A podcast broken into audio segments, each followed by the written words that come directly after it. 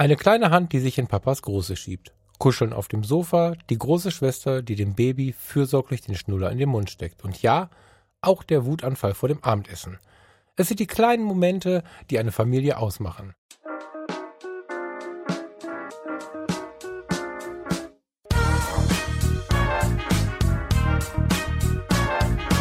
Hallo und herzlich willkommen. Wir sind die Fotologen. Mein Name ist Thomas Jones und im sonnigen Ratingen grüße ich den Falk Frasser. Hallo Falk. Guten Morgen, Thomas. Guten Morgen. Oh, Hundealarm direkt bei dir schon. Ich weiß auch nicht, was die jetzt dazu zu sagen haben, aber naja. Die wollten dir guten Hunde Morgen sogar im Intro. Ja, die vermissen dich. Warte mal eben. Das kann sein, das kann sein. Leica? Lass den Hund in Frieden. das kann ja eine Episode geben jetzt. Ja. Hallo zusammen. Willkommen in Falks Hundezoo. Jetzt sind es drei inzwischen. Kurz. Werden immer mehr. Nee, nee, ich ähm, bin jetzt hier ein Huta heute. Ach, du bist eine Huta. Ja. Huta und äh, Podcast-Co-Host. Genau. Nicht schlecht. Du nimmst doch eh nur Podcast auf. Kannst du bitte auf meinen Hund aufpassen? Genau. Podcasten ist keine richtige Arbeit. Genau. Ja, ja, wobei jetzt gerade, ich habe jetzt überlegt, beim nächsten Mal kriegen die Socken an, dann hört man das Gelatsche auf dem Laminat nicht so. Was denn? Ah, ich stelle mir das süß vor, wenn drei Hunde mit äh, Socken durch deine Wohnung rennen. Ja, vielleicht ist es ein bisschen gemütlicher und ruhiger. Dann hören die auf sich an zu zicken, weil irgendwie ist ja den ganzen Morgen schon so ein bisschen Zickenalarm am Start. Ich meine, die haben ja eh schon keinen richtigen Grip auf dem Laminat. Wenn die dann in den Socken losrennen wollen, dann Nee, ich habe ja Hundesocken hier. Die haben ja so, so Gummi unten drunter. Ach, so richtige Hundesocken mit Gummi. Also Hundesocken mit Gummipfoten drunter, so Gummiballen. Was ist denn los? Kennst du das nicht? Ah, stelle ich mir toll. Doch, ich stelle mir das halt toll vor, wenn du dann irgendwie zwei Stunden brauchst, bis alle drei Hunde die Socken anbehalten, nicht nur anhaben, sondern anbehalten. Ähm, Ach so, stimmt. Dann hast du während des Podcastens im Hintergrund die ganze Zeit das Geschmatze von denen, die sie wieder ausgezogen und auffressen, auf, ausgezogen genau, haben genau. und auffressen. Das stimmt, ja. Um Gottes Willen. ja, wie äh, geht's dir? Bist du wieder gesund? Ähm, ich bin wieder gesundet, ähm, kann wieder unter normalem, äh, unter, ähm, am Leben der Bevölkerung teilhaben, ohne ständig eine Sonnenbrille tragen zu müssen oder mich über meinen Kopfweh zu wundern. Ja. Der Thomas war im Rheinland und hat bereut. nicht, nicht durchgehend bereut. Wir hatten ein tolles Geheimtreffen, welches wir noch nicht veröffentlichen können, mit einem tollen Fotografen. Danach hatten wir ein tolles offizielles Treffen. Wir hatten ja in der letzten Episode gesagt, wer Lust hat, der kommt abends mit feiern. Und es kamen tatsächlich Menschen mit feiern. Die weiteste Anreise hatte der Ehad aus Syrien. Und die nächste Ja, ist das so? Also ja, im weitesten schon. Sinne ist das. Er kam so. jetzt nicht speziell für die Tage direkt erst aus Syrien, nein, nein, aber ja. Äh, so, also wir waren eine unfassbar bunte Truppe, die wirklich richtig Spaß gemacht hat. Richtig Spaß definiert es aber, also sagen wir mal so, am Folgetag waren wir noch beim Andreas Jorns zum Grillen und wir mussten uns gegenseitig erzählen, was wir so erlebt haben, um ungefähr mitzubekommen, was da so los war, weil wir einfach sowas von Schrott waren am nächsten Tag. Das sind ja eigentlich die besten Abende. Wenn man sich am nächsten Tag gegenseitig abgleichen muss, was man jetzt eigentlich alles erlebt hat, dann genau. war es bestimmt super. Genau, der Andreas, dein aktuelles Profilbild bei Facebook hat der Andreas nachts um drei gemacht und du wusstest nicht, wo es herkommt. das ist herrlich. Mhm. ja, es war schön. Ich glaube, da sind einige tolle Bilder noch nachts entstanden. Wir hatten ja auch diverse analoge Kameras noch in der Hand, äh, wo die Bilder erst viel später noch entdecken Die Überraschungen werden. stehen noch aus, ja. Mm, glaube ich auch. Ich fürchte, darüber dürfen wir nicht so viel äh, sprechen heute, weil unser heutiges Thema ist mit dem nicht konform. Ja, nicht ganz so kompatibel vielleicht, ja. Ja, ich habe ein bisschen was mitgebracht. Mhm. Und ähm, wenn das für dich in Ordnung ist, würde ich es dir vorlesen. Sehr gern. Eine kleine Hand, die sich in Papas Große schiebt. Kuscheln auf dem Sofa, die große Schwester, die dem Baby fürsorglich den Schnuller in den Mund steckt. Und ja, auch der Wutanfall vor dem Abendessen. Es sind die kleinen Momente, die eine Familie ausmachen. Diese Momente möchte ich für euch einfangen. Ich fotografiere daher nicht im Studio, sondern dort, wo ihr euch am wohlsten fühlt. Und dort, wo das echte Leben stattfindet. Das kann bei euch zu Hause sein, auf dem Spielplatz um die Ecke, an eurem Lieblingsplatz am Rhein oder beim Picknick im Park. Ich greife möglichst wenig ins Geschehen ein, lenke nur ein wenig aus dem Hintergrund. Dabei arbeite ich nur mit Available Light. Natürlichem Licht, also ohne Blitzlicht, ohne Lampen und so weiter. So entstehen kleine Fotoreportagen, die euren Familienmikrokosmos abbilden und die innigen Augenblicke festhalten, die man sonst allzu schnell vergisst. Natürlich ist aber auch immer das eher klassische Familienporträt mit allen Familienmitgliedern dabei. Das ist der Text auf der Webseite von Susanne Werding. Susanne Werding ist Familienfotografin aus Düsseldorf. Mhm. Sie kennt mich nicht. Ich gucke bei ihr immer mal rein, weil ich die Fotos super finde. Und heute wollen wir über die Familienfotografie sprechen. Und ich habe diesen Text so schön gefunden, weil viele Familienfotografen Bilder zeigen, aber keine Texte. Und das war für mich die perfekte Beschreibung einer schönen Familienreportage. Mhm. Wollen wir ein bisschen drüber reden? Sehr gerne, sehr gerne. Also ich finde den Text, der Text ist der perfekte, po, äh, positiv gemeint, der perfekte Verkaufstext ähm, für Familienbilder, finde ich. Ja. Also wer, wer den Text liest und nicht sofort Lust hat, ähm, jetzt Familienbilder zu machen, selbst ohne Familie schon, ähm, ich weiß auch nicht, dann kommt bei demjenigen irgendwie was nicht an. Ich finde den super, den Text. Der umschreibt das echt schön. Also diese Art der Familienfotografie umschreibt sehr schön. Ich, ich habe gerade spaßeshalber im, im Vorgespräch zum Thomas gesagt, jetzt muss ich mal gucken, wo ich mir eine Familie leihen kann. also die, ähm, die, die Susanne, einen schönen Gruß an dieser Stelle. Ich glaube nicht, dass sie mich auf dem Radar hat. Zumindest haben wir noch nie direkt kommuniziert. Die Susanne ähm, macht sehr, ah, das Wort ist so verbrannt, ne? Sehr authentische Familienfotografie. Heißt also, du hast wenig so Epic-Shots. Ne? Irgendwie, das Kind wird in den Himmel gehalten und, und drumherum Seifenblasen und Konfetti. genau so. Ähm, sondern, sondern du siehst schon, dass sie im Alltag sind. Du siehst auch, du bist in einer richtigen Wohnung. Du bist nicht immer im, im, im Schloss und nicht immer im Palast und, und nicht immer nur auf dem Bauernhof oder, oder in Sibiriens Weiden, sondern du siehst schon, das ist zu Hause. Ich als Düsseldorfer erkenne auch Straßenecken und so. Aber ich finde diese Mischung so schön, weil du siehst, das ist aus dem Leben der Familien und dennoch schafft sie es, eine richtig schöne Erinnerung zu bringen, die sie ähm, durch auch Technik und, und, und, und durch, durch Bildgestaltung in so eine, in so eine Emotion packt, die einfach, die man behält, so voll geil.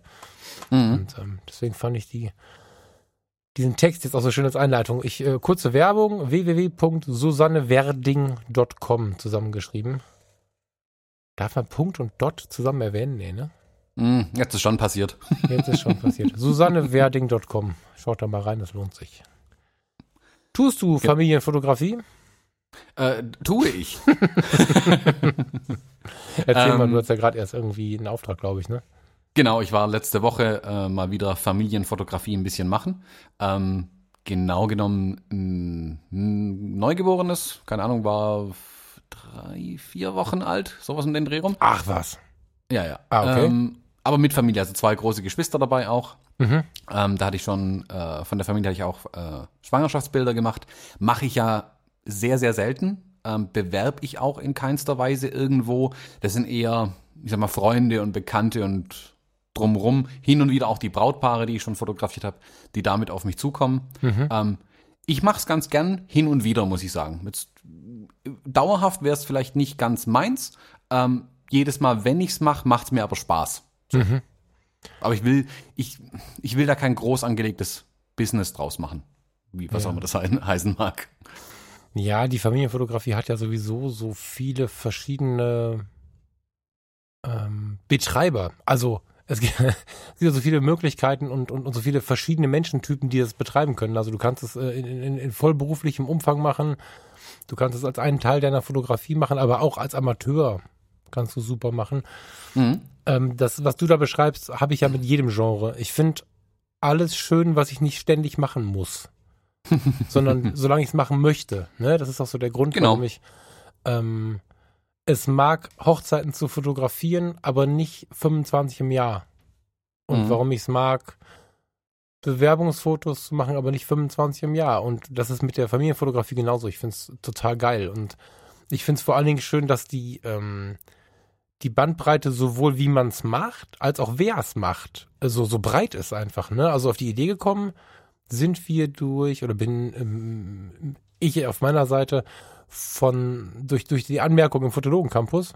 Wir hatten die Episode Stille Mhm. und nach der Episode Stille, die, die, die erzählt ja davon, wie man sich im Ideal einen Tag rausnimmt, um Zeit für sich und seine Fotografie zu haben. Das ist so. Oder? Groß zusammengefasst, glaube ich. Ja, ist eine gute Zusammenfassung, würde ich Und da sagen. gab es dann eine oder mehrere Anmerkungen, die sagten, hey ho, alles geil, aber das geht nicht. Ich habe einen Vollzeitjob, ich habe Familie, ich so. Und wir haben damals beide darauf reagiert mit den Worten, ja, stimmt. das ist manchmal schwierig, aber vielleicht schaffst du es zum Beispiel mit dem Auto mal rechts ranzufahren und dir eine Stunde Stille zu gönnen oder so. Mit der Kamera mhm. in der Hand. Und in den letzten Tagen, du hattest deine Familienfotografie. Ich hatte gestern Nachmittag noch eine. Ähm, anderthalb Stunden auf den Feldern, super schön. Und da fiel mir so ein, na ja, aber eigentlich hat er die Lösung ja schon genannt, die wir gar nicht bemerkt haben in der Antwort. Weil er muss auch zur Familie. Und was gibt es Schöneres, als in diesem Umfeld zu fotografieren, das so viel auch mit Liebe verbunden ist? Also, wenn man sagt, ich habe keine Zeit zum Fotografieren, weil ich muss mich um die Familie kümmern, dann verdrängt die Familie die Fotografie und es entsteht so ein Spannungsfeld. Nehme ich die mhm. Kamera mit in die Familie, verbinde ich zwei Liebe, zwei Lieben, mein Gott, kein Deutsch mehr. Und ähm, über, über diesen Gedanken hinweg äh, bin ich darauf gekommen, dass wir eigentlich darüber mal sprechen müssen, weil ich glaube, wir haben beide noch nicht erzählt, dass wir es regelmäßig tun. Haben wir das? Hm, vielleicht am Rande mal, aber ich, sicherlich nicht ja, explizit. Genau, ich glaube gar nicht. Ne? Also das ist was, was wir beide dann doch, doch regelmäßig machen. Nicht als Hauptfokus, aber regelmäßig machen. Und ja, das ist uns da durchgegangen. Also ich finde, ähm, die Möglichkeit, gerade wenn so viel los ist, ne, wer Familie hat, irgendwann wird er sich schon auch um die Familie kümmern. Und ähm, entweder er macht da eine Party draus, dass er mit den Kindern Fotos macht, oder er macht einfach mal ein bisschen Beobachtungsfotografie dabei. Das ist, gibt so viele Möglichkeiten, äh, die Familienfotografie zu, zu leben. Das ist der Hammer. Also ich weiß gar nicht, ob es ein Genre gibt, was, was so, was, was so breit ist, sonst mega. Finde ich richtig gut. Deswegen dachte ich, lass mal drüber reden.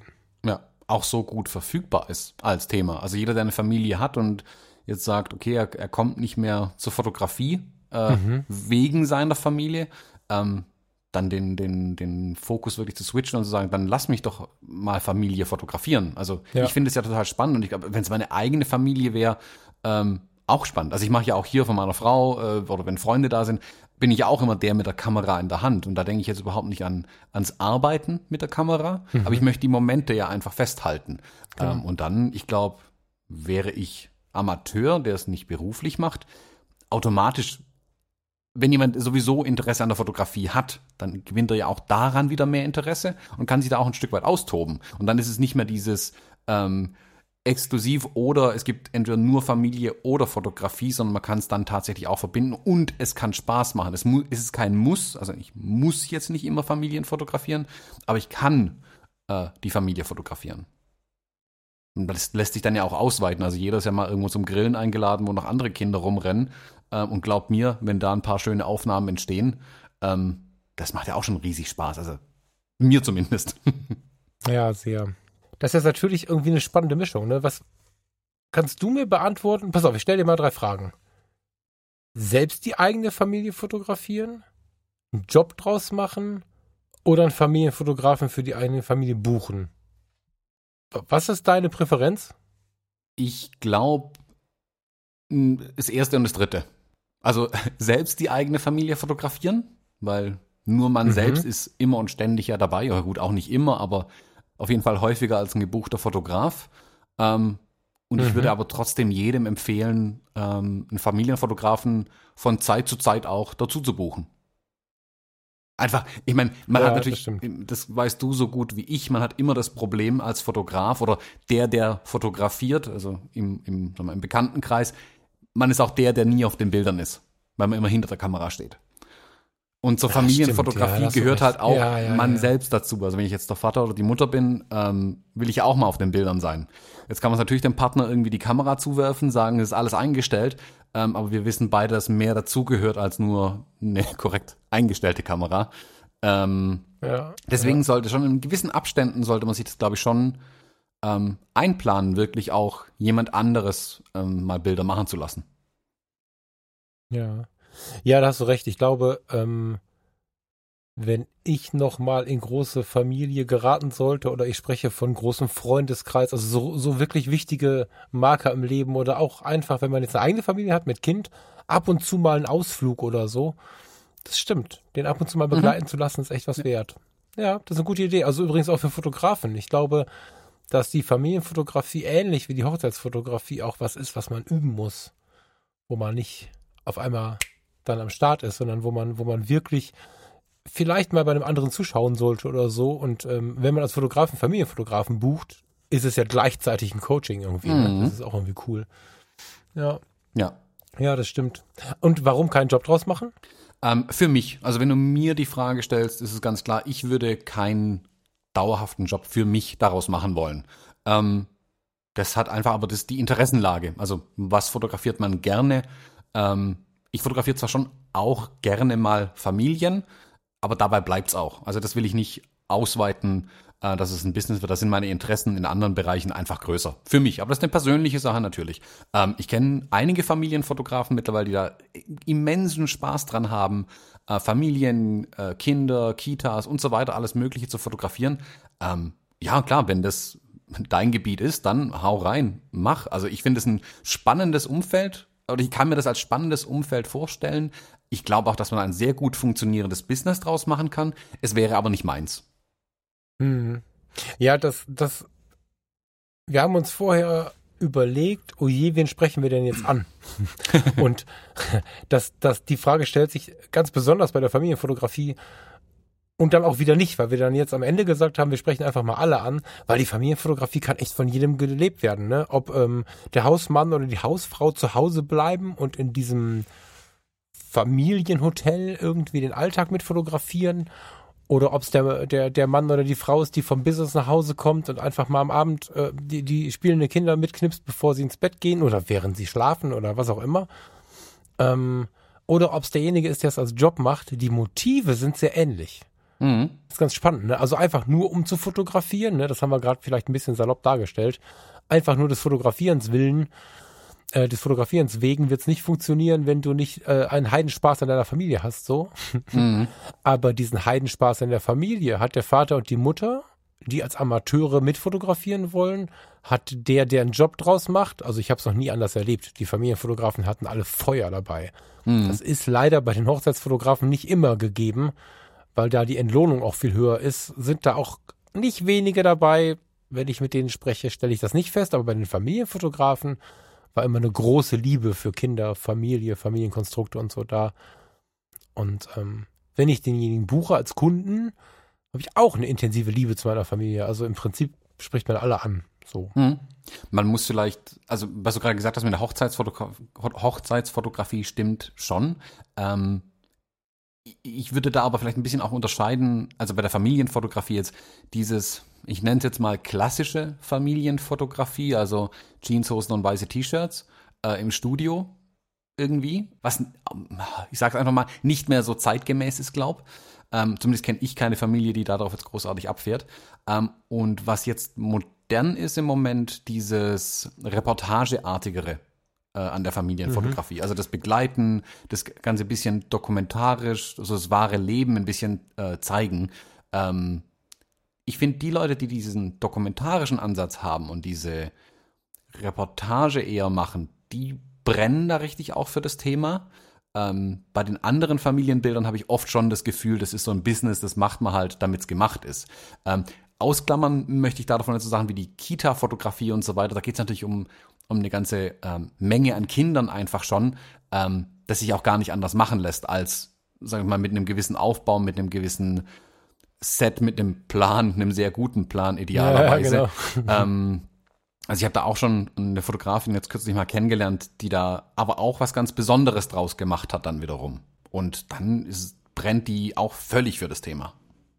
Ja, das stimmt. Wobei ich eine Ausnahme nenne, also ich weiß voll, was du meinst. Ne? Ich, es ist aber nicht böse gemeint dem Fußgängerzonenstudio gegenüber. Ne? Es ist einfach ein Geschäftsmodell und es ist auch ein Kundenstamm da, der das möchte. Ne? Es ist ein Geschäftsmodell, was funktioniert, ein Kundenstamm, der es immer noch möchte. Es ist halt nicht mehr so on vogue. Aber ähm, wir haben ja jetzt zum Beispiel mit dem Carsten Andreas gesprochen.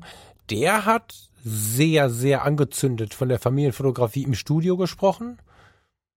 Hab's mir noch nicht angeguckt. Ich mag dazu jetzt keinen Kommentar geben, aber so als Typ, wenn der mit der Familie da rumturnt, bin ich mir ziemlich sicher, das ist der ähm, einer der beiden äh, Ruhrpott-Fotografen, mit seiner lockeren Kodderschnauze, die aber doch noch ja irgendwie immer so sehr warm ist, gerade wenn es Richtung Kinder geht. Ich kann mir schon vorstellen, dass das eine, eine Ausnahme von der Regel ist, aber im Großen und Ganzen ist das verstaubte Studio nicht mehr so der Ort der Wahl.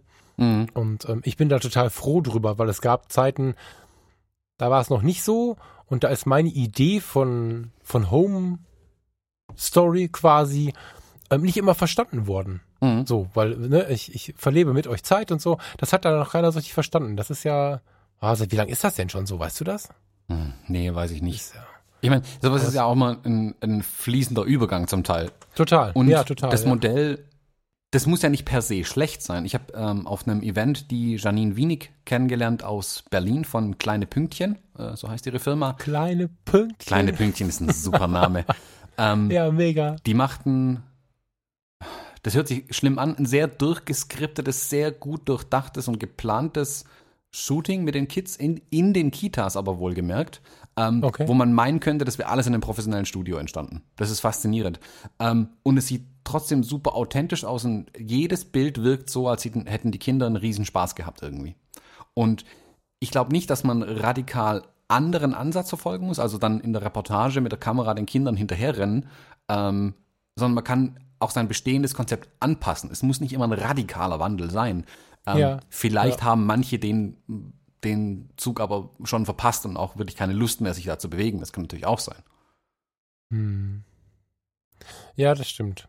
Ja, ja, es ist ja sowieso nichts äh, grundsätzlich gesetzt, ne? Aber etwas anders, sich etwas bewegen, das ist schon wichtig, finde ich. Dem Kind hinterherrennen geht doch gar nicht. Ich war gestern nach äh, anderthalb Stunden, war ich fertig. Ja, also der Bericht, den mir Und der, ich bin ja jetzt, bitte? der Bericht, den mir der Falk geliefert hat, war, mein Arm fällt mir gleich ab. Ja, ja, unglaublich, echt. Also das war, das war eine Herausforderung. Der Sponsor unserer heutigen Sendung ist Jimdo. Gebt bei der Bestellung Fotologen ein, dann erhaltet ihr 20% Rabatt auf euer Pro- oder Business-Paket im ersten Jahr.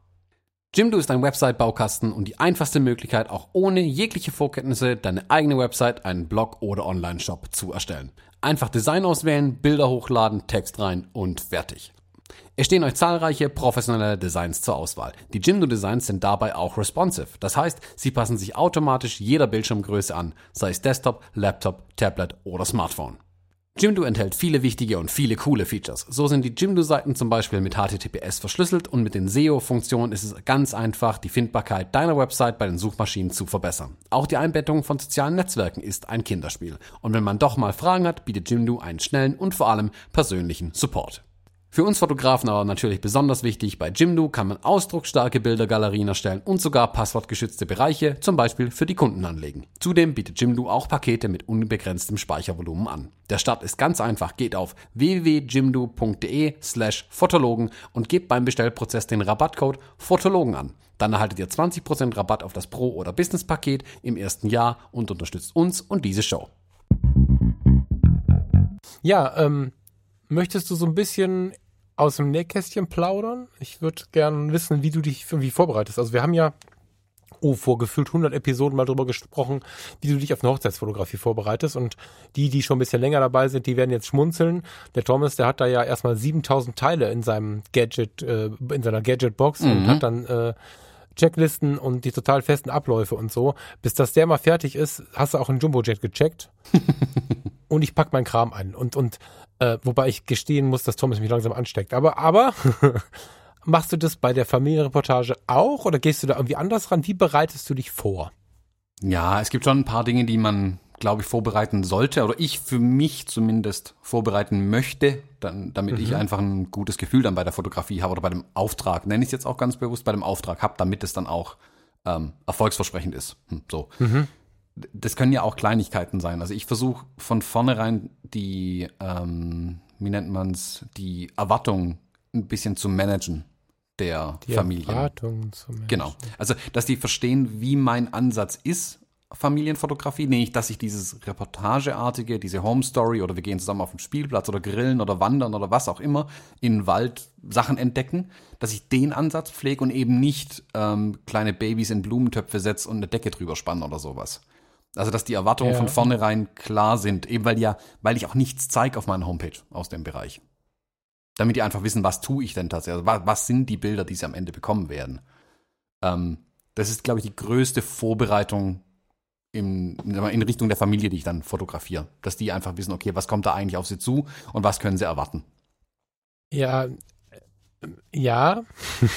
Ich meine jetzt nicht was für ein Vorgespräch führst du, sondern wie bereitest du dich vor? Also wie geht's bei dir los? Was, du, also wenn du bei heute bei der Hochzeitsfotografie haben wir bestimmt 20 Minuten darüber gesprochen, wie du deinen Koffer parkst, dass du alles reinparkst, nach welcher Art und Weise du vorgehst, um nichts zu vergessen. Das meinte ich mit Mhm. Vorbereitung. Also wenn, wenn der Thomas weiß, in zwei Stunden oder in zwei Tagen ist Family-Fotografie, was macht der?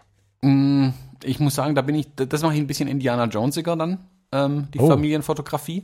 Ähm, ich meine, ich habe meine Sachen dabei, aber da passieren jetzt nicht so, kann man auch nicht sagen, dass da nicht viele unvorhergesehene Dinge passieren, aber ich werde da niemals die Zeit haben zu reagieren. Also ich muss von vornherein sowieso auf alles eingestellt sein. Ähm, Im Prinzip ist es mein äh, Standardbesteck für eine Reportage, die ich da mitnehme. Ähm, ich habe ein, zwei Brennweiten, also auf zwei Kameras dann meistens trotzdem, ähm, damit ich nicht ständig die Objektive schrauben muss, aber das ist eher eine Bequemlichkeit ähm, und fotografiere dann ähm, im Normalfall mit zwei Brennweiten das komplette Ding. Blitze und Lampen habe ich auch nicht dabei. Ähm, ich verlasse mich da auch komplett auf verfügbares Licht.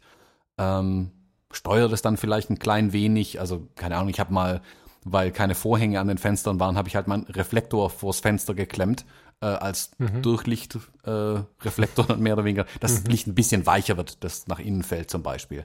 Aber ich habe da jetzt nicht, also ich glaube, das Größte, was ich mal vorbereitet hatte, ich fand die Idee zwar total witzig, ähm, äh, war da aber ein bisschen konträr zu dem, was ich aufnehmen wollte. Ich weiß nicht, kennst du die kleinen Pets-Spender? Pets. Pets. Oder Nein, nein, Pets, P-E-Z. Pets. Ach so, ach so, Die, ja, ja, ja. diese länglichen Brausedinger. Genau, diese länglichen Plastikteile, wo dann oben, keine Ahnung, Mickey Maus Kopf drauf ist, dann zieht man Gibt's den nach noch? hinten und dann kommt vorne so ein Bonbon raus. Ich müsste mal gucken, das ist schon ein paar Jahre her, dass ich die eingesetzt habe. Ja. Auf jeden Fall, die haben ja so einen Standfuß unten dran, damit die stehen bleiben. Mhm. Wenn man den ein ganz klein wenig zurechtschneidet, passt der oben perfekt in den Blitzschuh rein deiner Kamera. genau, weil dann ist man auf jeden Gottes Fall bei den Kids sofort super beliebt und die kommen immer mal wieder vorbei und gucken einen auch an. Ähm, das hilft einfach manchmal, um das Eis zu brechen mit den Kleinen. Da sind dann aber auch Pads drin, die sie sich nehmen können. ja, natürlich sind da welche drin. Da habe ja, ich klar, auch okay. zum Nachfüllen dabei, keine Frage. Sehr geil. Ähm, Mit so einem 35er müsste das von vom Aufnahmeabstand noch passen, dass man diese funkelnden Augen fotografiert, während sie dran rum. Ja, klar. Ne? Man muss ja nur Klar. sagen, äh, hier, hol dir doch eins, dann kommen die ja hergelaufen und man hat die Kamera logischerweise in der Hand, weil das Ding ja da oben drauf steckt. Ähm, Ja. Und dann Serienbild und gib ihm. Also da ist auf jeden Fall ein lustiges Bild dabei. Auch wenn die Kinder über die Kamera dann drüber greifen oder so. Also das ist Idee, ja. so ein kleiner Hack, den ich mir damals, das war einem der ersten Familienshootings, die ich wirklich gemacht habe, ähm, bin ich irgendwie auf die Idee gekommen. Weiß auch nicht mehr wie, aber ähm, das wäre jetzt so, glaube ich, die größte Vorbereitung, dass ich so ein Ding halt noch in der Tasche habe. Aber ansonsten ist es wirklich Standardbesteck, dass ich da mitnehme. Ich, ich finde auch, wenn man diesen Reportageansatz verfolgt, braucht es nichts Großes, Besonderes, auch nicht viel Equipment eigentlich. Mhm. Also es würde mich da auch stören eher. Ja, also da, wir haben da, glaube ich, den gleichen Ansatz. Ne? Also Reportage passt da sehr. Ich meine, klar, ne? ich meine, die, die ähm, in dem Text gerade von der Susanne haben wir auch gelesen, es wird das Standardporträt geben und so. Das kann man dann mal machen, wenn es die Familie haben will. Mhm. Die meisten wollen es gar nicht, ist meine, mein Gefühl. Also klar, ne? On Location irgendwie sich mal auf, auf die Schulter nehmen und dann mal äh, winken oder lachen oder so. Gut, kurz. Mhm. Aber so klassisch im Park, so wie so ein Studiofoto da so aufgereiht stehen, das wollen die wenigsten. Ähm, und dadurch ergibt sich natürlich, also dadurch, dass das Paar-Shooting quasi wegfällt, was wir auf der Hochzeit machen, Mhm. ähm, was bei uns ja auch schon sehr, sehr, sehr kurz ist, ähm, was ja auch fast immer Reportage ist, weil wir auch beim Paar-Shooting beide, glaube ich, auch mehr aufs Erleben setzen, als aufs stell dich mal dahin und grins mal irgendwie. Und da fällt es ja fast ganz weg. Also du brauchst ja nicht viel. Ähm, ich finde es viel, viel wichtiger, auf so eine natürliche Art und Weise ins Vertrauen zu kommen. Ne? Also meistens habe ich es zu den Eltern schon.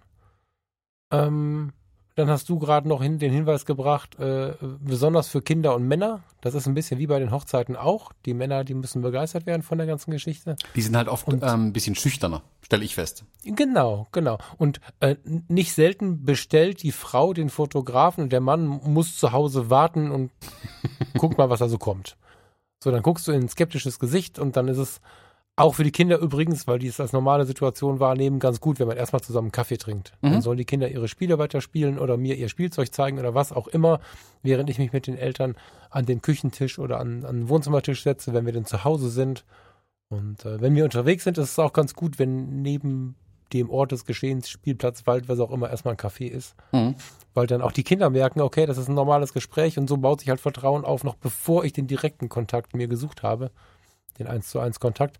Weil wenn die Eltern so vertraut mit mir sprechen und lachen und Zeit haben, dann sind die Kinder meistens auch äh, ja schon irgendwie safe und damit kriegst du die Männer auch. Mhm. Also Mhm. Ja, ja. Ich weiß nicht, wo ich das mal gelesen habe, aber der Spruch ging so irgendwie, wenn auf dem Plastiktelefon, dieses Spielzeugtelefon von dem Kleinkind Goofy anruft und das Kind dir den Hörer in die Hand drückt, dann nimm ab und sprich mit Goofy.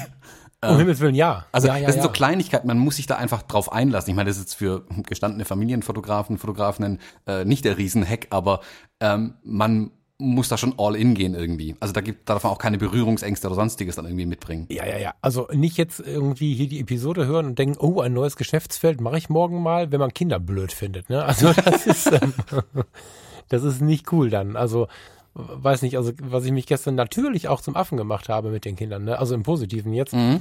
Ähm, irgendwann merkte ich, ähm, das Mädchen rannte irgendwie äh, wie in Zeitlupe mit dem Blumenstrauß auf mich zu. Das war echt ein Knaller. Also ich musste aufpassen, vor Lachen nicht das Bild zu verreißen, weil es einfach so süß war. Mhm. Und dann kam sie angeflitzt und irgendwann hat sie sich, ähm, wie heißen sie, Pusteblumen genommen und gemerkt, dass sie beim Rennen halt so durch die Welt schweben. und dann hat sie natürlich einen riesen Spaß dran gehabt, immer hin und her zu rennen.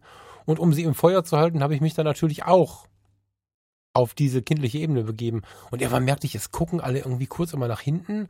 Und dann standen da inzwischen sechs Spaziergänger, obwohl das ein relativ einfacher Pfad ist, äh, einsamer Pfad ist, und haben uns da zugeschaut. Mhm. Und äh, das muss man schon schon können. Also man kann es man kann's wollen, da muss man sich einfach darauf einlassen.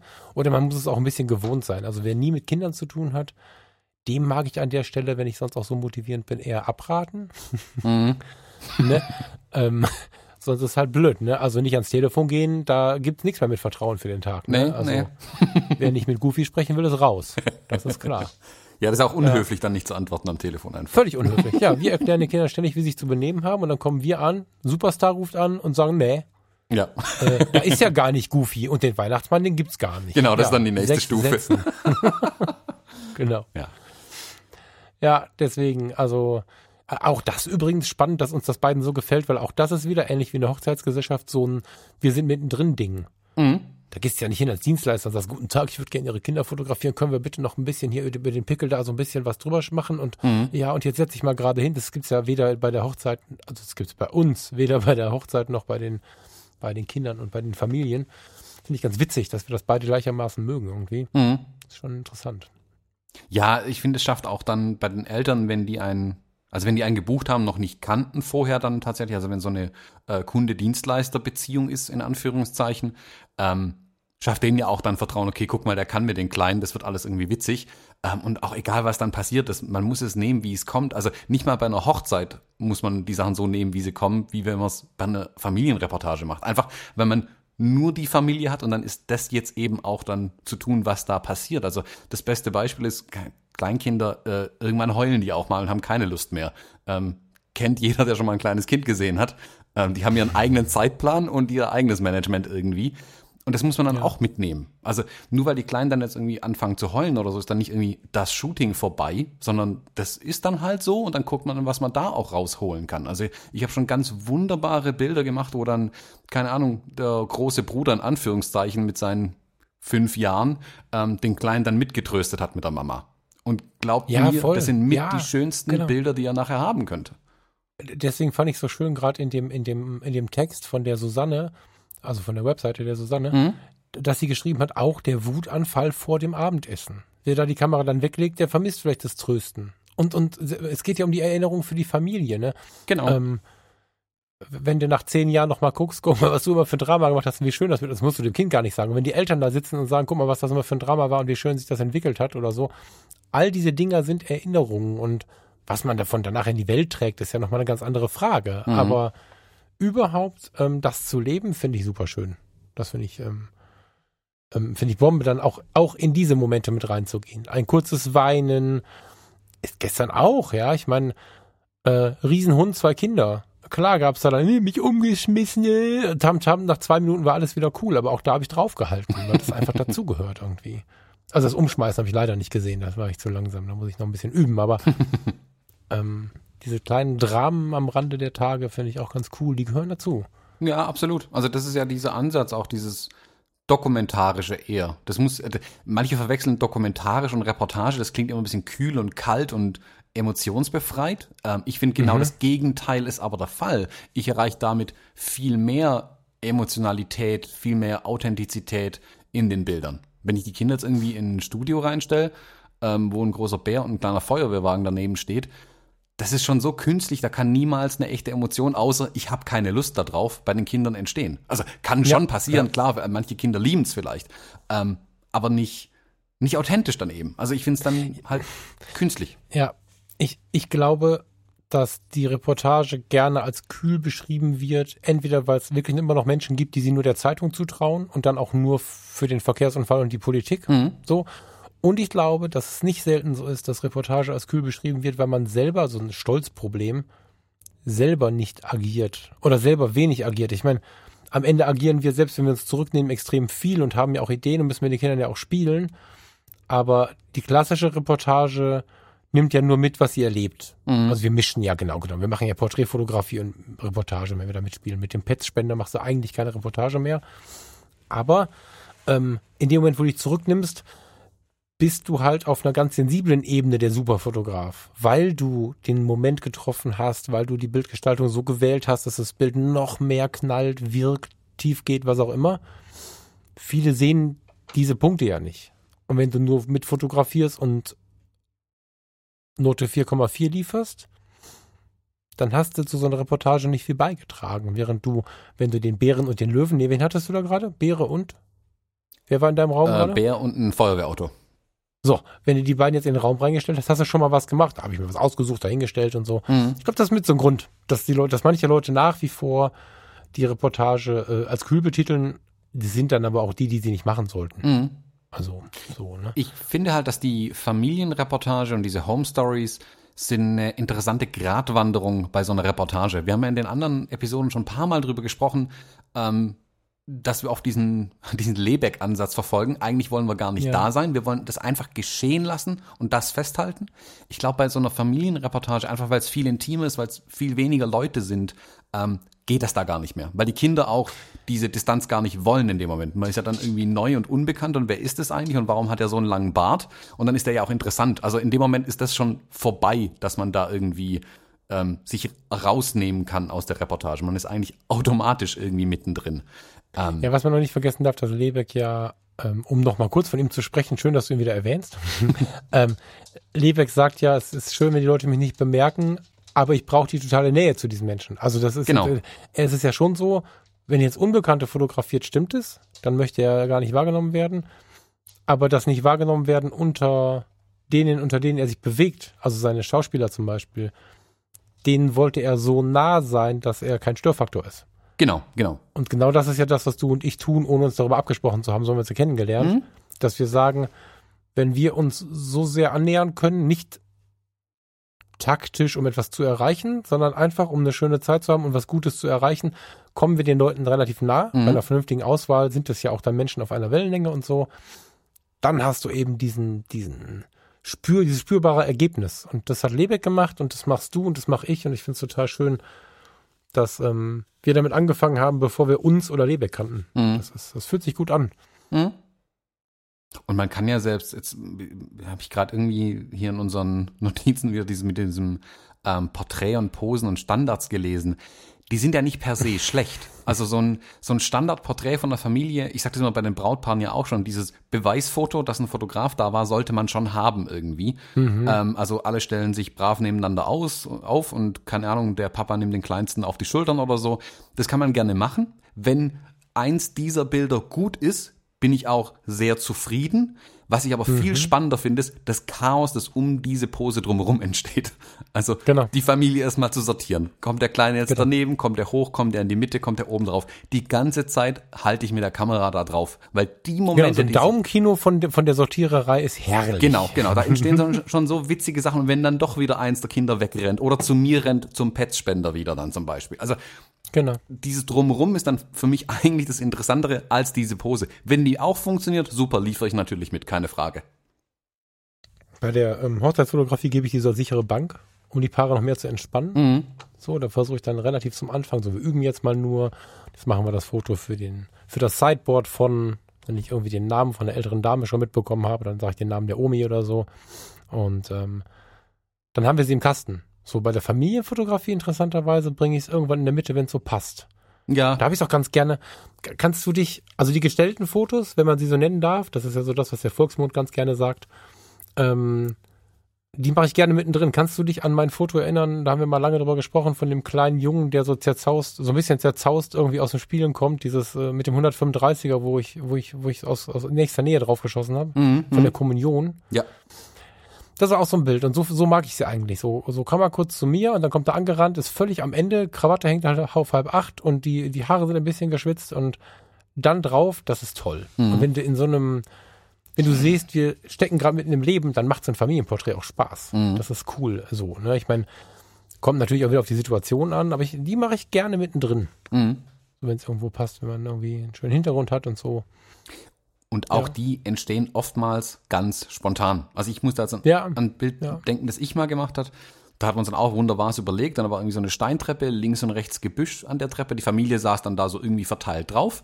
Und das Töchterchen, hm, fünf war sie oder so, würde ich sagen, ähm, gerade als sie am Abdrücken war, um dieses Bild, dieses gestellte, gepostete Bild zu machen, hat sie eine Pusteblume entdeckt. Und ist natürlich sofort aufgesprungen zu der Pusteblume hin, ist zu mir hergerannt und hat mir die Pusteblume äh, äh, entgegengepustet quasi, dass die Dinger wegfliegen. Ja, Ein ja, ja. traumhaftes Porträt von diesem kleinen Mädchen und die Familie guckt halt irgendwie so ein bisschen halb betröppelt im Hintergrund. Ähm, Ja. Aber ich würde sagen, das ist mit das schönste Bild, das an diesem Tag entstanden ist. Und es ist eben kein gestelltes Porträt gewesen, in dem Fall sogar. Ja, genau. Also die, die Situationen einfach, die sie sich ergeben, ne? Ich bin, also so, so funkelnde Augen und, und, und, und, und, äh, wenn die Familie nachher auch wieder von einem Erlebnis spricht. Also nicht Genau. nur, wir haben ein schönes, das hast du kürzlich noch gesagt, so in anderem Zusammenhang, wir haben nicht nur schöne Fotografien bekommen, wir hatten auch ein schönes Erlebnis. Mhm. So. Also Erlebnisse, ne? Kleines Highlight. Ähm, Gibt es leider kein Foto von, hat die Situation nicht hergegeben, war in dem Moment nicht erwünscht, aber nicht negativ besprochen. Wir ähm, laufen durchs Wohngebiet, hatten ein Ziel A und ein Ziel B und dazwischen lag ein Flüchtlingsheim. Lange vorm Syrien-Konflikt, da waren wir noch, da waren, waren da noch äh, restliche Jugoslawien-Flüchtlinge drin und sowas, das ist schon ein paar Jahre her. Und ähm, dann merkte ich, während wir vorbeiliefen, wie sich das Paar so ein bisschen negativ zu äußern begann und so. Und das ist ja voll was für mich. Ne? Da habe ich ja einen Bock drauf, wenn man dann irgendwie so, ohne über den Tellerrand zu gucken, irgendwie da erstmal rummeckert. Da hatte ich ein bisschen Angst, dass die Stimmung gleich kippt, also meine Stimmung. und ähm, dann haben wir uns aber kurz unterhalten. Schwupp waren die beide, beide Kinder weg. Und wo saßen sie? Beim bosnischen Opi auf den Knien. Einer rechts, einer links. Opi mit dickem Bart, weiße Haare, freute sich im Bagger, hatte irgendwie so eine Vanille, irgendwas Pfeife ist, glaube ich, immer Vanille, ne? Also irgendwo habe ich keine Ahnung von, hatte irgendwie so eine Pfeife im Mund und erzählte dann mit übelst gebrochenem Deutsch irgendwelche Geschichten. Und sie haben ihn geliebt. Und dann sind wir halt rüber. Und ich glaube, der erste Impuls war, wir holen die Kinder da weg. Ja, und dann mussten wir eine Stunde länger, also haben wir eine Stunde länger gebraucht, bis wir fertig wurden, weil wir für eine ganze Stunde, dann kam noch der Enkel dazu, dann kam irgendwie noch eine Frau dazu, irgendwer anders. Und dann standen wir nachher mit zehn Leuten da und quatschten über Gott und die Welt und über Rating, so, ne? Mhm. Und äh, das sind so kleine Erlebnisse. Die ärgern mich sehr. Wir, wir konnten in dem Moment kein Foto machen, weil zwei darum gebeten haben. Ich vermute, dass die irgendwie in so einem schiefen Aufenthaltsstatus da waren. Weiß ich nicht genau, was da war. Irgendwas war da, dass wir gebeten haben, dass wir nicht fotografieren. Aber das ist, äh, das ist wunderschön. Und sowas ergibt sich irgendwie immer wieder. Oder ein bisschen kleiner. Weiß ich nicht. Man begegnet einem Eisverkäufer. Mhm. Diese rappeligen, ich weiß nicht, wie viele bei euch davon rumfahren, im Sommer fahren hier gefühlt 20 VW-Busse aus den 80er Jahren durch Rating, die einen Bimmel auf dem Dach haben und eine italienische Eisverkäufer ist ja in die Auto. Mhm. Und ähm, die halten halt an, also dass die nicht neben Kindern anhalten und sagen, willst du ein Eis ist alles, ne? Die, die stellen sich irgendwo hin, wo gerade irgendwie Spielplatz ist oder so, bimmeln einmal und dann ist klar, wo die Horde hinrennt und äh, die Eltern müssen mit, weil irgendwer muss es ja bezahlen. und wenn einem dann so jemand begegnet und das Kind, das reckt sich in, die- in die, in, in, so in die Länge und, und greift nach diesem Eis, wir haben da in der Streetfotografie mal von gesprochen, von so einem Moment und du siehst dann das Funkeln in den Augen, entweder der Kinder oder dieses Eisverkäufers. Mega tolle Bilder. Mhm. Also Situationen lassen sich da eine Menge greifen, wenn man offen genug dafür ist. Ja. So. Ich hatte gestern noch ein bisschen die Hoffnung, dass diese, diese Passanten, die da standen, das waren so, so ganz wohlwollende, lächelnde Leute, die irgendwann auch gemerkt haben, okay, es, äh, jetzt müssen wir mal weitergehen, das stört gerade vielleicht oder so, aber die so ganz, ganz zuträglich waren. Ähm, ich hatte gehofft, dass die Kinder sich auf den Weg zu denen machen, aber dann sind sie schon weitergegangen. Das wäre auch schön gewesen. Mhm. So einfach so Situationen, Hallo sagen und so. Ja, so ganz offen lebe ich das gerne. Hm. Ich finde auch, man kann ja durchaus dieses, also wenn die Familien nicht so überzeugt sind von diesem Reportagekonzept, ähm, kann man das ja wirklich als in Anführungszeichen kostenlosen Bonus mitverkaufen. Ähm, ihr verbringt mal wirklich wieder zwei Stunden miteinander. Also ihr erlebt Mhm. was, ihr habt ein kleines Ja. Abenteuer irgendwie äh, und übrigens gibt's auch voll geile Bilder da davon am Ende. Ja, genau. Weil oft, also in der heutigen Zeit ist ja alles schnelllebig, keine Ahnung, der Papa arbeitet viel oder die Mama arbeitet viel und ist nie daheim, wie auch immer. Ähm, Familie kommt ja gefühlt immer zu kurz. Und sich so eine kleine Auszeit, so ein, nicht Mini-Urlaub zu gönnen, aber einfach ga- ganz klar sagen, sich diese zwei Stunden abzustecken und zu sagen, hey, da erleben wir was gemeinsam. Und übrigens, der Fotograf begleitet uns. Ja. Auch das finde ich einen riesen Mehrwert an dieser Reportage schon. Unabhängig von den Bildern tatsächlich. Ja, total. Also ich glaube, ähm, so, so, so ein Bauen, also jetzt ist natürlich die normale Familienreportage, wenn man sie bucht, ne, wenn wir beim Profi sind, hm, wenn du anderthalb Stunden gebucht hast, dann ist schon viel und dann ist auch schon nicht so billig, so, ne? Aber entweder du kannst es bezahlen oder du machst es selber, ne? Also wir haben ja genug dabei hier, die uns zuhören, die auch selber da mal anpacken könnten. Mhm. Ähm, oder du machst es unter Kumpels oder so. Jedenfalls ähm, so einen kompletten Tagesausflug finde ich grandios. Mhm. Also tatsächlich sagen, lass mal ans Meer fahren. Ist das von euch da unten natürlich schwierig, aber wir sind in zweieinhalb Stunden am Meer. Mhm. Wir fahren Wenn halt die in die Kinder Berge. Auto fahren können. Ja, ihr fahrt in die Berge, genau. Wenn die Kinder Autobahn fahren können oder, oder wir fahren hier an die Seen oder so, aber einfach mal so, so einen halben Tag. Wir unternehmen was oder wir fahren in, in, in wie heißen die Dinger? Äh, Karussell und so. Äh, Ja, ja. Freizeitpark. Achso, Ja, so Sachen halt, ne? Und dann äh, den Fotografen quasi mitnehmen. So, mhm. das ist echt, hm, das ist super. Hm, wollen wir noch zwei Sätze dazu finden, hm, was wir beachten technisch? Also ich, normalerweise bist du ja der Technikmann bei uns, aber ich würde gerne ein bisschen auf die Technik eingehen. ja, äh, Falk, erzähl doch mal was von der Technik. Achso, du meinst, wenn ich jetzt schon die Idee habe, dann muss ich auch anfangen. musst ne? auch anfangen. Ja, sehr wahr. Ähm, ja, also ich finde, ich persönlich finde, ich weiß, dass wir uns da nicht unbedingt ähm, einig sind. Ich nehme am liebsten meine Vollformatkamera mit.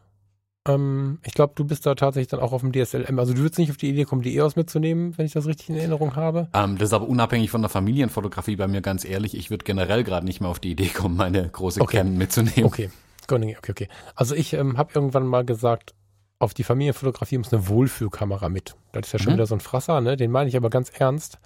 Die Wohlfühlkamera heißt etwas, was mich nicht stresst. Also wenn wir uns jetzt vorstellen, ähm, du hast eine Kompaktkamera oder eine kompakte spiegellose, so eine, so eine Alpha 6000 oder sowas. Und jetzt nehmen wir uns den guten Dimo, für den, der ihn nicht kennt, der nicht im Fotologen Campus ist. Der Dimo ist 2,75 Meter groß und 1,60 Meter breit. Wenn der Dimo eine Alpha 6000 in die Hand nimmt, geht die kaputt, obwohl es sensibel, nee, kaputt geht die nicht, aber die ist halt weg in der Hand. Und damit, da fummelst du dann mit der Kamera rum und, und, und kriegst mit Sicherheit kein Foto gemacht. Mhm. Es muss sich einfach geil anfühlen. Und deswegen habe ich Wohlfühlkamera geschrieben und nicht kleine Kamera. Mhm. Ich weiß, dass unter Familienfotografen, wir hatten mal ein super tolles Aufeinandertreffen mit der Leni Moretti. Mhm. Achtung, Werbeblock, unbedingt gucken. Leni Moretti ist echt ein Star am, am Familienfotografie-Himmel. Ähm, ich weiß, dass viele Familienfotografen auf kleines Equipment ähm, zählen. Ich sage Wohlfühl-Equipment, weil den Kindern ist es am Ende egal, ob wir ein Handy, eine Kompaktknipse oder eine fette, fette, fette Spiegelreflex mit ähm, Batteriegriff in der Hand haben, denen ist es wurscht. Und ähm, Wohlfühlen ist das, das Ein und Alles. Und in meinem Fall kommt dazu, da bin ich wieder für Vollformat, weil das, was zum Beispiel so ein 135er 2.0 an der Vollformat, an einem Vollformatsensor kann, das kriegst du mit einer APS-C nicht hin. So, deswegen, oder, oder, oder ein 35er 1.4 offen, das macht die APS-C nicht. Und gerade bei Kindern, nicht die ganze Zeit. Ne? Nicht, wenn die Familie am Tisch sitzt, dann ist es albern, wenn nur ein Auge scharf ist, aber so in Spielsituationen mit ein bisschen Abstand und so ist es schon, ah, stehe ich schon auf Vollformat. Hm. Ich, dir ist, nee, dir ist Wurscht stimmt nicht, aber du bist da nicht bei, ne? Du Nee. hast neulich sogar gesagt, du machst die Blende mehr zu in letzter Zeit, Ja, oder? bin ich ganz ehrlich, also ich drehe die Blenden sogar mittlerweile mehr zu wieder. Ähm, Interessant. Also ja. die Freistellung, ich finde die Freistellung, ich meine, das ist jetzt eine komplette Grundsatzdiskussion zwischen diesen APS-C und Vollformatsensoren natürlich. da will ich hin. Ähm, ich finde den Unterschied für uns Fotografen sichtbar, ja, keine Frage. Ähm, die Familie kann am Ende nicht unterscheiden, ob du von einer APS-C, einer Vollformat oder einer Mittelformatkamera gekommen bist, das Bild. Das, das werden die, die sehen, guck mal, das ist schön mit Unschärfe hinten freigestellt und dann ist es ein Profibild. Das ist, glaube ich, immer noch die Assoziation, die wir, 80, 90 Prozent ähm, der Eltern und der Kinder haben werden, wenn die so ein Bild sehen. Das ist dann einfach schön. Wie das technisch aufgenommen ist, ich glaube, wie du sagst, das richtige, der richtige Punkt ist hier Wohlfühlkamera. Damit, wo die Kamera, mit der der Fotograf arbeiten kann, ähm, das ist dann die richtige Kamera. Ähm, was ich hier geschrieben hat, ist, war eher dahingehend, wie die Familie, wenn sie selbst fotografiert, eher dazu kommt, ähm, Bilder zu machen. Weil mein Erleben ist mittlerweile, das höre ich auf jeder Hochzeit, ähm, wo ich bin, wenn ich mit den Familien spreche, ähm, oder auch bei den Familienreportagen immer wieder. Ja, wir haben ja auch so eine Spiegelreflex, aber wir nehmen die nie mit, weil die ist zu groß. Mhm. Dann haben sie, äh, das ist, ob das jetzt eine Vollformat oder eine APS-D ist, ist egal, weil sie ist nicht da. Also Ja, ja, voll. Genau. Ja, absolut. Deswegen auch, äh, du hast schon recht, eine kleine kompakte Kamera ist auch bequemer zu bedienen. Es gibt aber genug Menschen, die sich mit was anderem wohlfühlen, deswegen wollte ich es weniger einschränkend so nennen. ich Bin glaube, voll bei dir, aber ich habe jetzt, wo ich jetzt kürzlich zum Beispiel diese ähm, die Fußballmannschaften von dieser E-Jugend fotografiert habe. Ähm, da sind auch einige der Eltern dann äh, ja auch anwesend gewesen und die Trainer und ich wollte sagen Sportfunktionäre, das klingt ein bisschen hochgestochen, aber ähm, Na, du bist ja auch so einer, du hast die gesponsert. genau, ich war ja auch anwesend. Ähm, Applaus, Applaus. Und fast alle hatten irgendwie eine Spiegelreflex dabei, die sie nicht bedienen konnten auch. Weil sie sie Ja, zu ja. selten benutzen. Das ist nicht, dass sie, die Leute sind ja nicht doof. Das ist ja auch nicht schwierig eigentlich. Also Mhm. es sind Kleinigkeiten wie, wo geht die nochmal an? Wie schalte ich nochmal Live-View ein? Und warum ist immer noch alles schwarz? Weil der Deckel vorne drauf ist.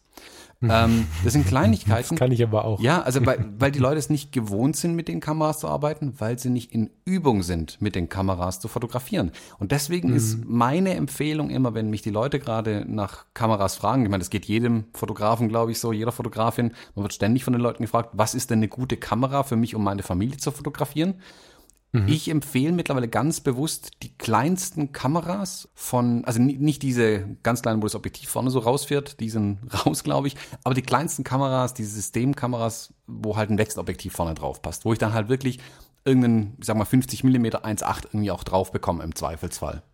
So im, Was ja, was ja inzwischen erst geht, ne, muss man mal sagen. Also das ist eine relativ genau. neue Mhm. Möglichkeit, weil diese, diese APS-C-Kameras, von denen du da sprichst, Fuji, Sony, wer auch immer sie baut, ähm, ja jetzt auch wirklich mit hohen ISO-Zahlen umgehen können und so. Das ist ja der Gag dabei. Mhm. Ne? Also bei der Familienfotografie nicht zu blitzen, sind wir glaube ich, einig, ist äh, eine gute Wahl. Mhm. Und ähm, die kleinen Karren können inzwischen, also meine X100 ähm, zum Beispiel ist ja atemberaubend, wenn ich, wenn ich äh, mit ISO 6000 fotografiere, habe ich trotzdem nur 6400 fotografiere, habe ich immer noch ähm, verwendbare Bilder. Mhm.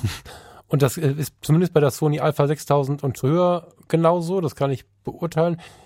Die kleine Fuji, weiß ich nicht, hat die den gleichen Sensor? Keine Ahnung, Mhm. XA5 habe ich noch nie gesehen, aber ähm, seitdem geht das. Das stimmt schon, da hast du recht, ja. Mhm. Also gerade ist es auch ganz egal, ob das jetzt, wie gesagt, ich habe jetzt diese Sony Alpha 6000 kürzlich mal gesehen, war total begeistert von der kleinen Kamera, die ist ja echt, also ist der Hammer. Und die, die Alpha 6000 ist ja sogar schon ein bisschen älter, aber was die an, an, an, an Lowlight-Performance hat, ist unglaublich. Mhm. Das ist ja. ein Top-Sensor drin und man bekommt eben diese guten Objektive drauf. Genauso bei den Olympus-Kameras. Die sind auch, ich, so eine Kamera, also von der Größe wie die X100F, die du gerade erwähnt hattest, ähm, die sind halt perfekt, um sie auch mal in eine Handtasche reinzuwerfen.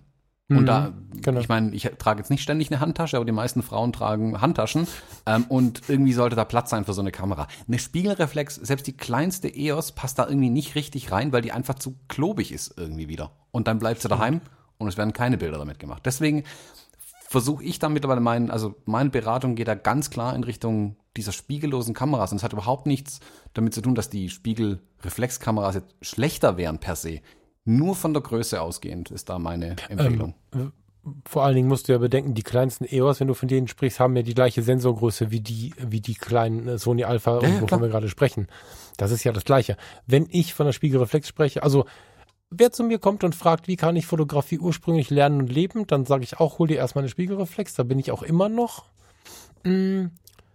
Aber wenn mich jetzt zum Beispiel, gesetztenfalls ihr hört, eine Studentin Anfang 20 zu, die irgendwas Kreatives macht oder mit Kindern oder aus welchen Gründen auch immer jetzt gerade Bock bekommt, Familienfotografie zu starten und hat schon so ein bisschen fotografisch Plan. So ein ganz kleines bisschen, dass sie sich daran trauen kann, mal so ein bisschen zu teasern. Und sie fragt mich, was kaufe ich mir denn da? Ist ja nun eine ganz oft gestellte Frage.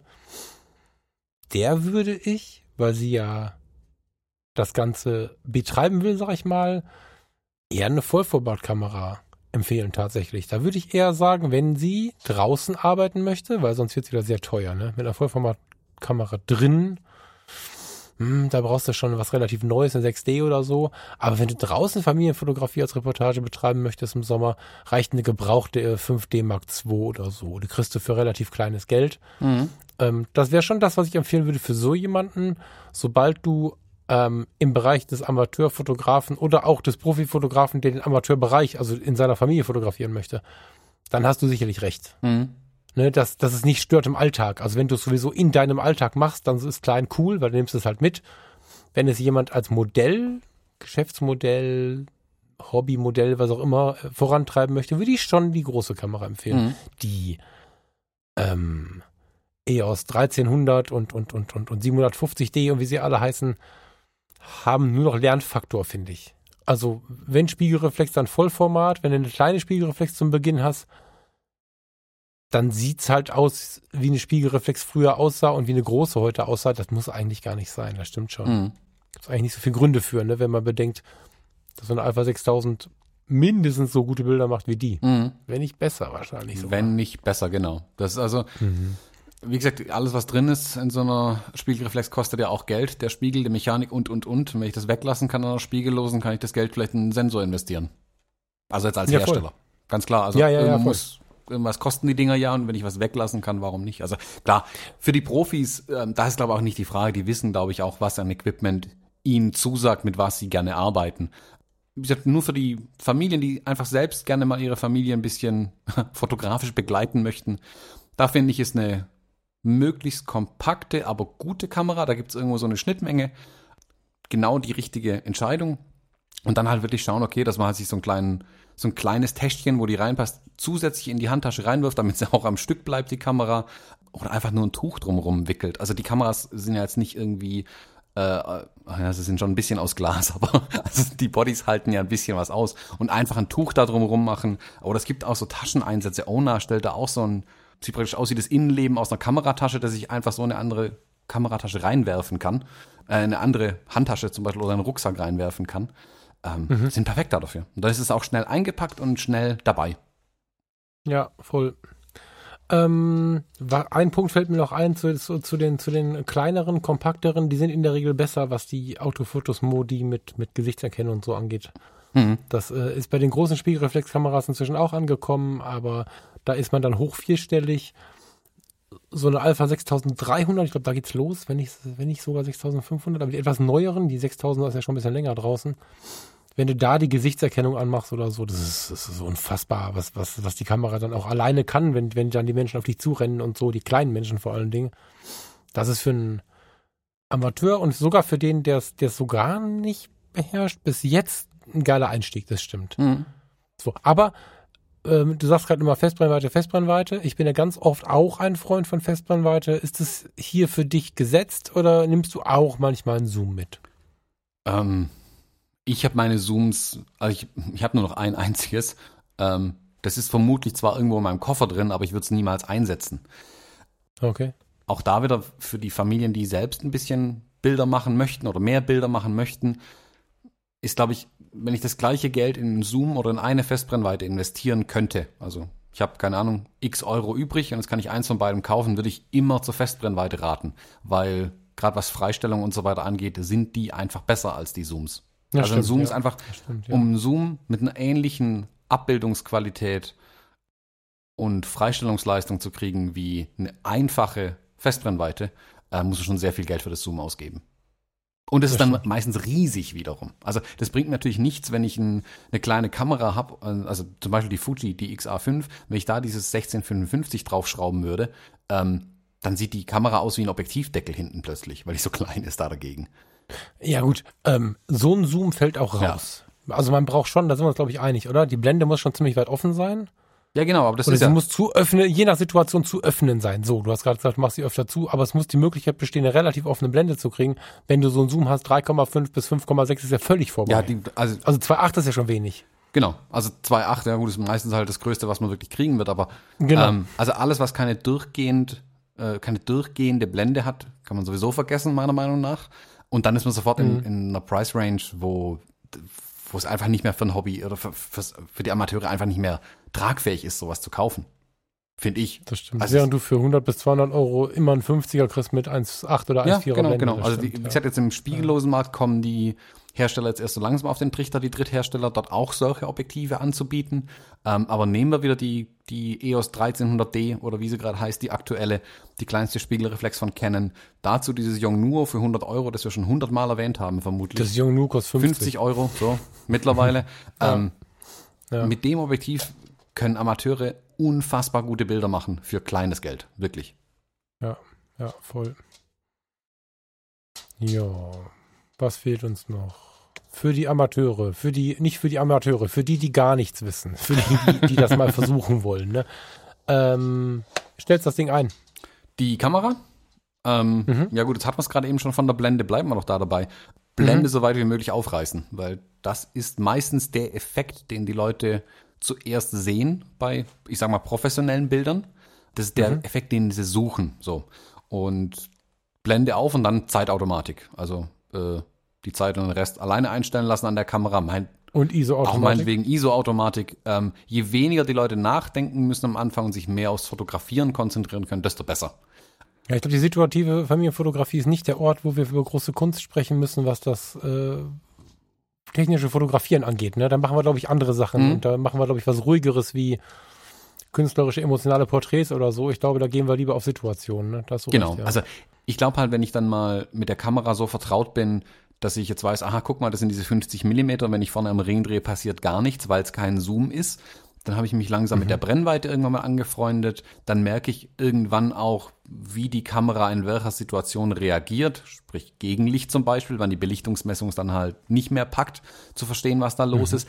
Dann kann ich mich langsam dann auch an die Sachen ranwagen. Und ich, auch für die Amateure würde ich sagen, oder die nicht, oder wie du gesagt hast, die Leute, die keine Ahnung haben, ähm, empfehle ich dann auf lange Sicht schon, sich Richtung manuelle Modus vorzutasten. Aber wirklich kleine Schritte machen. Also ich bin jetzt auch kein Freund zu sagen, hier äh, fotografieren kann man nur auf M, alles andere ist Quatsch. Nee, man muss es erstmal, man muss erstmal ein Verständnis für die ganze Kamera auch schaffen. Also man darf nicht mit einer zu großen Hürde anfangen, die die Leute niemals erklimmen können, dann die Kamera wieder zur Seite legen und die, ach, das ist mir zu kompliziert, ich mache keine Bilder. Wirklich kleine Schritte ja, und halt genau.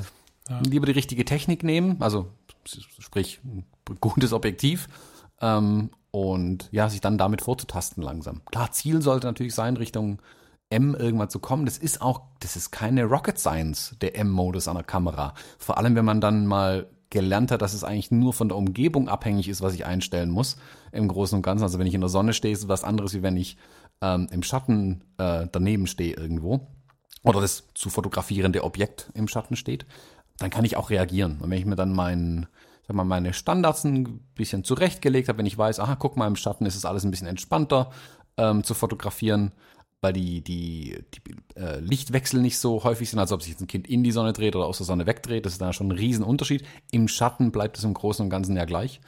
Dann kann man sich langsam auch vortasten und das Ganze verfeinern sein können. Ja, also, ah, ich muss schon wieder aber sagen, ne? Aber, aber, aber. ähm, mit dem M, das habe ich noch nie so richtig verstanden, warum das immer so das obergeordnete Ziel ist. Also wenn ich, wenn ich in der Münchner U-Bahn stehe und da vor mir jemanden sitzen habe, der mir tief in die Augen oder ins Objektiv guckt und dahinter die U-Bahn langfahren soll und das Ganze der spannende, verwischte Hintergrund sein soll, dann sehe ich ein, dass ich mit Belichtungszeit und äh, gewählter Blende so arbeiten muss, dass das Stillhalten desjenigen, der mir gegenüber sitzt, die durchfahrende U-Bahn, all das perfekt, da muss ich mit M arbeiten. Das ist mir mhm. klar. Wahrscheinlich sogar noch mit der ISO. Mhm. Und das Ganze hin und her drehen, dann muss ich drei Bahnen abwarten, dann habe ich es geschafft. So. Aber im normalen Alltag, also bei der Familienfotografie, tut mir leid, ähm, da muss ich gerade mal nee sagen, ich würde von M abraten mit drei Ausrufezeichen, ähm, weil Situation von gestern zum Beispiel, die, glaube ich, relativ alltäglich ist, eine Obstwiese, so eine, so eine Fallobstwiese, ähm, rechts ein kleines Waldstück, äh, freie Flächen und Waldstück bieten natürlich am Nachmittag viel Raum für Lichtwechsel, für Schatten, für Licht und so weiter und so fort. Die Kinder, die rennen da in den Schatten, in das Licht und dann geht die Sonne kurz weg, dann hast du wieder Schatten. Gerade im Sommer, wenn so ein paar Wolken drüber ziehen und so. Du bist unglaublich mit dem Kind und der Familie und mit diesen Leuten beschäftigt. Wenn du dann in M arbeitest, ist die Wahrscheinlichkeit zu hoch, am Ende doch wieder weiter fotografiert zu haben. Und spätestens, wenn du auf den Schatten eingestellt hast und die Sonne ist wieder rausgekommen oder die Kinder sind in die Sonne gerannt, kann das Bild gekillt sein. Also, mm, und ne, noch schlimmer, wenn jetzt dann jemand doch mit der Spiegelreflex fotografiert, sieht das vielleicht nicht sofort, weil dann genau. schon mal blind geschossen wird. Also, pff, ich bin äh, sehr kein großer Freund von M in solchen Situationen. Ne, man, man bedenke mit diesen festen Einstellungen, du kommst aus der Kirche raus, Stichwort ISO-Automatik, das ist was für Anfänger, ist mir völlig egal, was ihr glaubt. Wenn ich in der Kirche fotografiere, meine Kamera reißt die ISO hoch, muss ich ein bisschen weniger denken und kann mich auf die beiden Liebenden da vorne konzentrieren. Wenn ich aus der Kirche rausgehe, ey, nicht nur einmal bin ich die ersten Schritte gegangen, draußen knallt die Sonne, drinnen ist dunkel und du fotografierst weiter und denkst, ach du Scheiße, ich muss ja die ISO noch mit einer ISO 1600 oder 2000, die du manuell eingestellt hast und einer Blende 1,4 2,0, was auch immer, machst du äh, bei normalem Tageslicht kein Foto mhm. mehr. Das ist weiß. Klar. Und wenn du das nicht schnell genug schnallst, also da, ja, ganz, also ich bin, ich, ich wundere mich immer, warum die Leute so viel von M Kann sprechen. Ich? M ist schön, wenn man was gestalten möchte, wie eine Skulptur, wie ein Künstler, wenn man, dann finde ich M super, aber in der Reportage hat M für mich nichts verloren. Ähm, Nie. Das ist, deswegen sage ich, das Ziel sollte M sein einfach um zu verstehen, was die Kamera macht. Ich mache meine Familienreportagen auch mit Zeitautomatik, bin ich ganz ehrlich. Ach, vielen Dank. Ich dachte jetzt so, also wenn du das ja, kannst, ja, der Trick ist aber, dass ich echt einen Ehrenpreis. Nee, nee, also. der Trick ist ja aber, dass ich ich jederzeit auf M umschalten kann und genau das dann erreichen kann, was ich möchte. Das können aber die Familien eben nicht. Sprich, wenn, ah, wenn sie okay. mit der Zeitautomatik okay, okay, okay, es kommt der Zug. Genau.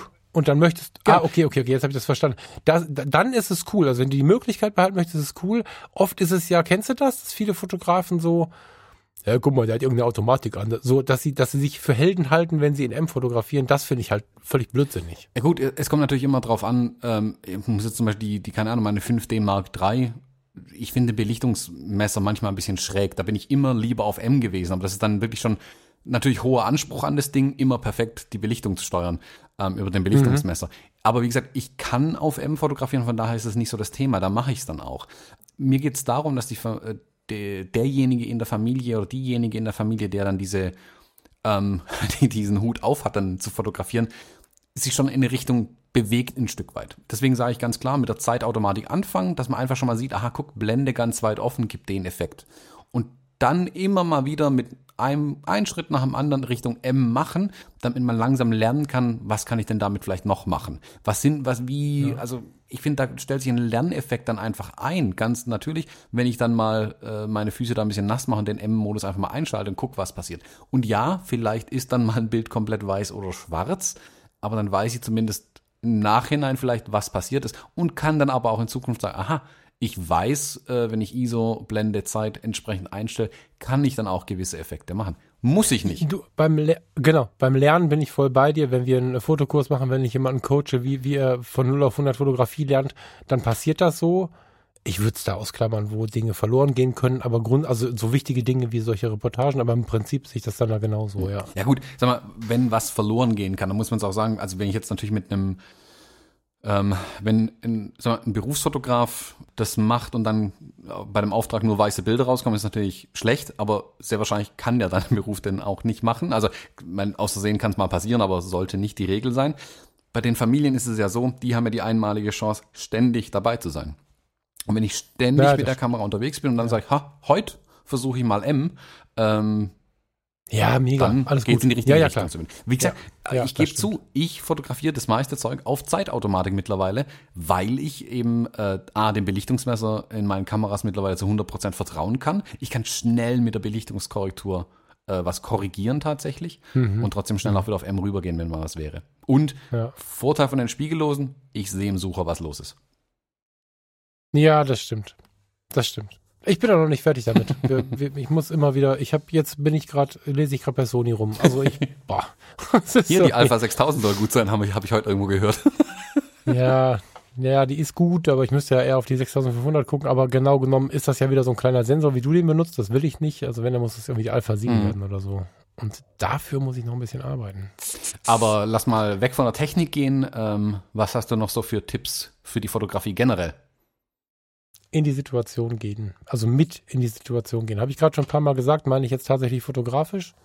Mm, wenn ich wertschätzend mich mit einem Menschen unterhalte, in jeder Situation sollte ich ein bisschen mich mit ihm in seine Welt begeben. Kinder sind da unten. Die nehme ich jetzt äh, gerne auch so auf, dass ich nicht immer nur so die Stirn als Haupt, Haupt äh, äh, Fokuspunkt habe, sondern gehe gerne mal runter, dass sie auf mich zuflitzen, dass ich nicht das Gefühl habe, die die Kinder rennen auf, auf einen stehenden Mann zu, auf Onkel Bob oder mhm. so, sondern ich habe diese Spielsituation. Ich habe als Betrachter die Erinnerung an meine Kindheit, dass das Kind auf mich zurennt, wie ich auch Kind bin und spiele. Und nicht von oben geblickt, wie das Kind auf Papa zurennt. Das kann man auch machen. Ich mische das auch gerne. Aber durch die Situation weiter unten hast du, oder durch die Perspektive von weiter unten hast du, finde ich, viel äh, ergreifendere ähm, Perspektiven und was dazu kommt, wenn du relativ lang unterwegs bist mit dem mit der Brennweite, hast du noch Blumen und Büsche und so ein Kram mit drin. Das macht ähm, ein viel verspielteres und abenteuerlicheres Ding. Mhm. So, ne? Also das finde ich finde ich schon wichtig. Aber ganz wichtig, du hattest das vorher mal erwähnt, ähm, da habe ich ja aber gebrüllt, auch das geht nicht immer und auch das soll es nicht durchweg sein. Erstmal kriegst du ja auch mal Knieschmerzen. und natürlich gibt es auch eine total schöne äh, Vogelperspektive. Also wenn ich jetzt stehe und ähm, das Kind ist bei der Mutter auf dem Arm und wird langsam müde und kuschelt sich bei der Mutter ein und die Mutter nimmt es in den Arm, ist von oben eine wunderschöne Perspektive. Also mhm. das, ähm, deswegen perspektivisch mit reingehen und gucken, was wirkt und was sich gerade gut anfühlt. Genau. So, das finde ich noch sehr, sehr wichtig, dass man versucht, sich fotografisch mit reinzubegeben in das, was da passiert. Ja. Ja. Einfach aus der eigenen Komfortzone raus. Und das heißt für uns Erwachsene eben genau. mal in die Knie gehen und auf Augenhöhe mit den Kindern. Ähm, man sieht dadurch, man hat eine neue Perspektive und die kann auch ganz inspirierend sein.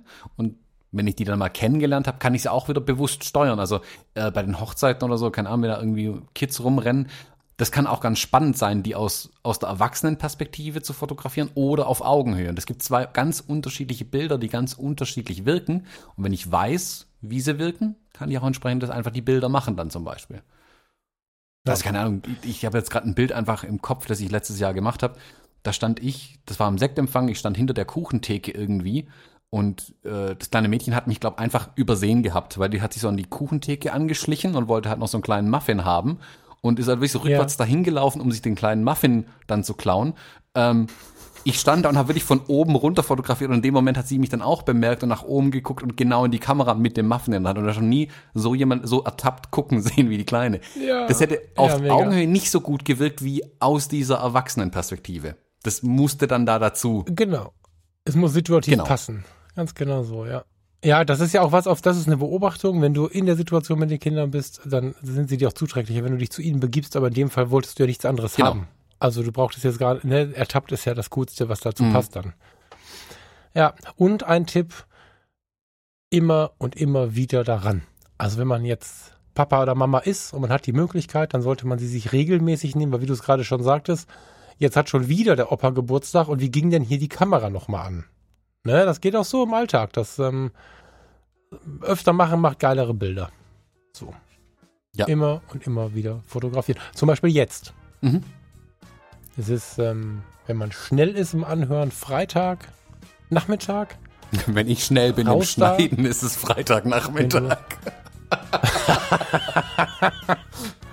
Okay, okay, okay. Pass auf. Ähm, Cut.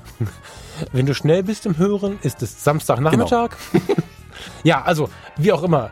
Die nächste Situation einfach mal greifen und, und das mal tun. Und dazu muss man nicht sagen, Kinder, wir gehen fotografieren, sondern Kinder backen irgendwie Mhm. mit der Mama oder mit dem Papa und dann nehme ich mal die Kamera dazu. Backen ist übrigens sehr geil mit Mehl und so, da kann man sehr viel Ja, das ist super. irgendwie. Also, lautester Tipp, ran an den Speck und machen. Das ist, glaube ich, ähm, das, was am besten geht. Mhm. Ja. Genau. Einfach machen. Einfach machen. Ich weiß zufällig, dass du jetzt einen Termin hast, deswegen müssen wir jetzt zufällig aufhören. Mhm. Vielleicht darf ich mich noch bei den Hörern bedanken. Super cool, dass ihr bis hierhin dabei wart. Ihr würdet uns einen Gefallen tun, wenn ihr diese Episode jetzt ein bisschen verbreitet. Das ist ja nun wirklich was für, für Eltern, junge Eltern, für Fotoprofis und für die, die noch nie eine Kamera in der Hand hatten. Und wenn ihr dazu dann auch noch eine iTunes-Bewertung abgebt, dann sind wir richtig glücklich. Ja. Du musst noch was sagen, Thomas. Ähm.